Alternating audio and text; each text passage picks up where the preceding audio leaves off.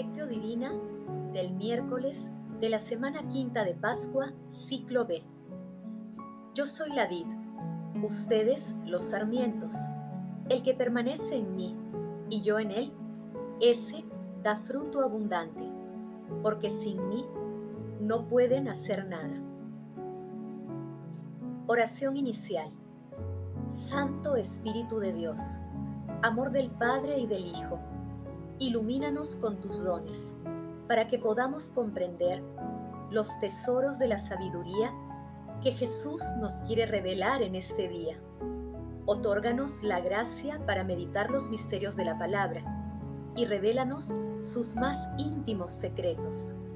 Madre Santísima, intercede ante la Santísima Trinidad por nuestra petición. Ave María Purísima, sin pecado concebida. Paso 1. Lectura. Lectura del Santo Evangelio según San Juan, capítulo 15, versículos del 1 al 8. En aquel tiempo dijo Jesús a sus discípulos, Yo soy la verdadera vid, y mi Padre es el viñador. Si alguno de mis sarmientos no dan fruto, Él los arranca, y poda los que dan fruto, para que den más fruto ustedes ya están limpios por las palabras que les he hablado. Permanezcan en mí y yo permaneceré en ustedes. Como el sarmiento no puede producir frutos por sí mismo si no permanece en la vid, así tampoco pueden ustedes producir fruto si no permanecen en mí. Yo soy la vid, ustedes los sarmientos. El que permanece en mí y yo en él, ese da fruto abundante, porque sin mí no pueden hacer nada. Al que no permanece en mí lo tiran fuera, como sarmientos secos. Luego los recogen y los echan al fuego y arden. Si permanecen en mí y mis palabras permanecen en ustedes, pidan lo que quieran y se les dará. Con esto recibe gloria mi Padre en que ustedes den fruto abundante. Así serán discípulos míos. Palabra del Señor. Gloria a ti, Señor Jesús. Con el Evangelio de hoy sobre la vid verdadera, comienza la segunda parte del discurso de despedida de Jesús durante la cena y cuya primera parte se inició en el capítulo 14 este texto nos invita a buscar la sabiduría para comprender que la unión con Jesús es indispensable para dar frutos espirituales, porque Él es la cepa desde donde fluye la savia a los sarmientos. Jesús es la vid y Dios Padre es el responsable de la viña, que cuida de los sarmientos para que den el fruto esperado. La vid simboliza también a la iglesia. Por eso nuestro Señor Jesucristo nos dice, si permanecen en mí y mis palabras permanecen en ustedes, pidan lo que quieran y se les dará. Con esto recibe gloria mi Padre, en que ustedes den fruto abundante. Así serán discípulos míos. Estamos unidos a la vid y si no hay fruto, no hay cristiano ni cristianismo. Paso 2. Meditación. Queridos hermanos, ¿cuál es el mensaje que Jesús nos transmite el día de hoy a través de su palabra? El Evangelio de hoy nos invita a reflexionar sobre nuestra relación con Jesús, la vid verdadera, y nos anima a dar frutos en abundancia, porque dar fruto es lo que caracteriza al verdadero discípulo y es la manera de glorificar a Dios Padre. Dios Padre nos ama tanto que tomó la iniciativa y entregó al mundo a su Hijo único.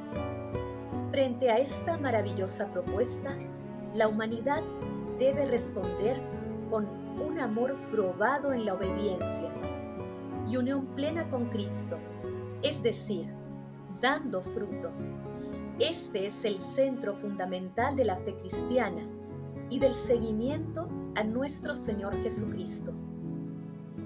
Pero el mundo actual asocia el fruto al éxito netamente humano, a las influencias económicas, al poder y a las asociaciones con otros poderes que poco o nada se relacionan con nuestro Señor Jesucristo. Esta perspectiva, incluso, ha inspirado creencias que promueven oscuridades disfrazadas de luz, lo cual ocurre porque el mundo no comprende que si el grano de trigo que cae en la tierra no muere, queda solo, pero si muere, da mucho fruto. Promovamos la experiencia de la unión vital con Cristo. Ayudemos a que el mundo conozca a la vid verdadera. No tengamos miedo. Pidamos al Espíritu Santo los dones que nos permitan actuar con valentía y hacer frente incluso a los ataques mundanos. Sin Jesús no podemos hacer nada. Separados de Él seríamos sarmientos secos, sin vida y sin frutos, echados fuera listos para ser quemados. Hermanos, conociendo y siendo conscientes del destino de los sarmientos que dan y no dan fruto, respondamos lo siguiente. ¿Qué frutos estamos produciendo los cristianos en estos momentos difíciles para la humanidad? ¿Somos capaces de ser el grano de trigo que muere al mundo para dar fruto? Hermanos, que las respuestas a estas preguntas nos permitan, con la fuerza del Espíritu Santo, ser sarmientos que den fruto y fruto en abundancia. Jesús nos ama. Paso 3. Oración. Padre Eterno, que amas la inocencia y la devuelves a quien la ha perdido, atrae hacia ti los corazones de tus siervos, para que nunca se aparten de la luz de tu verdad los que han sido liberados de las tinieblas del error.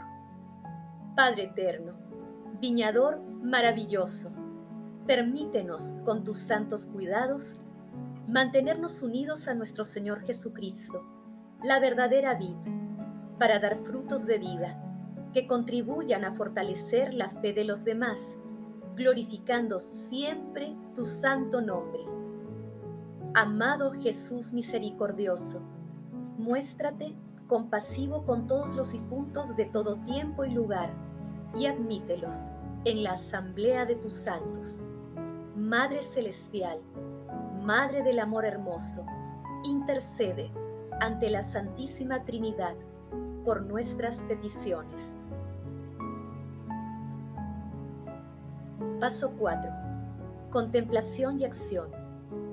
Hermanos, contemplemos a nuestro Señor Jesucristo con un texto de José de Aldazábal la metáfora de la vid y los sarmientos nos recuerda, por una parte, una gozosa realidad, la unión íntima y vital que Cristo ha querido que exista entre nosotros y Él.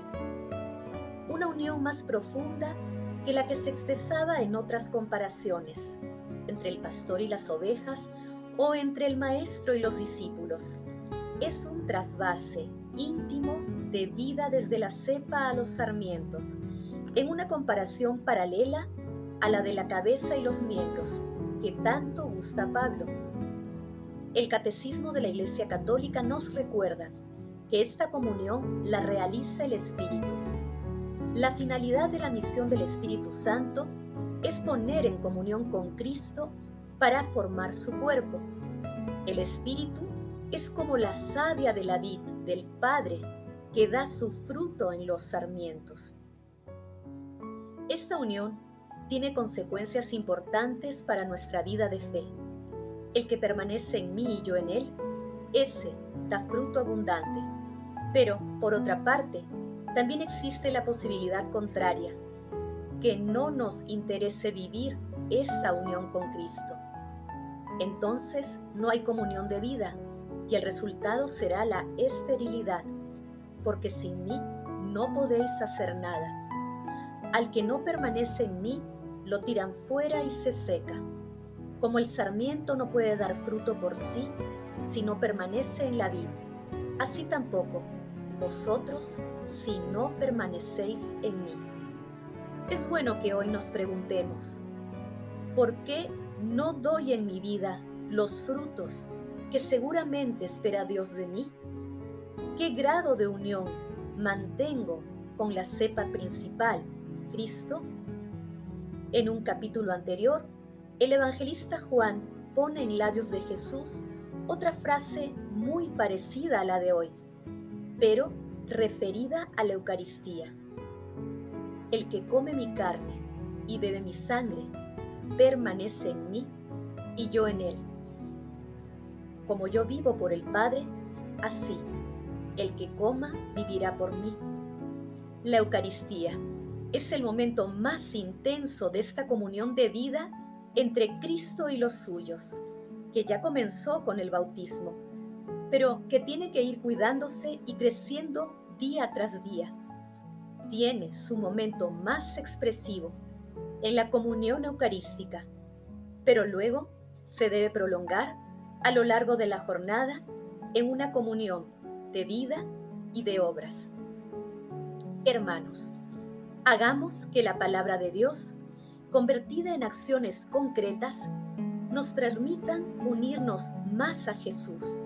No dejemos que esta unión se debilite y nunca dejemos de apoyar espiritual y materialmente a nuestros hermanos más necesitados. Glorifiquemos a Dios con nuestras vidas. Oración final. Gracias Señor Jesús por tu palabra de vida eterna. Que el Espíritu Santo nos ilumine para que tu palabra penetre a lo más profundo de nuestras almas y se convierta en acción. Dios glorioso, escucha nuestra oración.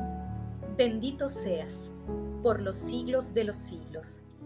Madre Santísima, intercede ante la Santísima Trinidad por nuestra petición. Amén.